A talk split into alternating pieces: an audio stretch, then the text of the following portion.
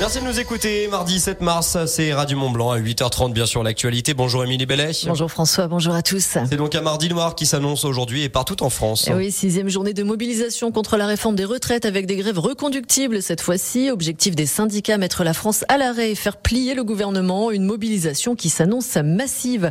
Au Sénat, les débats sur la réforme des retraites s'accélèrent. Adoption cette nuit des articles 3 à 5. L'examen de l'article 7 sur le recul à 64 ans pourrait débuter en fin d'après-midi. Malgré la pluie qui fait son grand retour, deux nouveaux départements basculent en alerte sécheresse. La Drôme et l'Ardèche rejoignent les Pyrénées-Orientales, l'Ain, les Bouches-du-Rhône et le Var. Selon le ministre de la Transition écologique, Christophe Béchu, un nouveau point d'étape est prévu le 15 mars. En Savoie, la maison des syndicats de Chambéry a été prise pour cible dans la nuit de dimanche à lundi. Et oui, à la veille du mouvement national contre la réforme des retraites, des tags injurieux ciblant directement les syndicats ont été inscrits sur les murs. Trois véhicules ont également été incendiés. Le maire Thierry Repentin a vivement condamné ces actes, selon lui, une atteinte grave à la liberté syndicale. Alors que le nombre de loups était estimé à une quarantaine dans les massifs et les forêts de Haute-Savoie, d'après une étude financée aux trois quarts par le département, il serait en fait 85 à 100 répartis en 23 meutes, soit deux fois plus.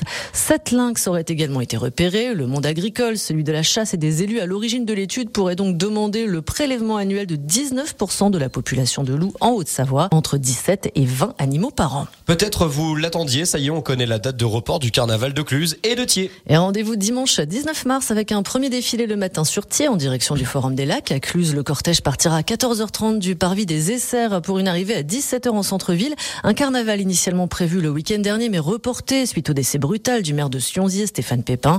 La réunion du conseil municipal pour l'élection du nouveau maire est d'ailleurs prévue ce samedi à 10h à la maison de l'industrialité. Et on termine ce flash Radio Mont Blanc à 8h32 à table avec une étoile de plus pour la Haute-Savoie.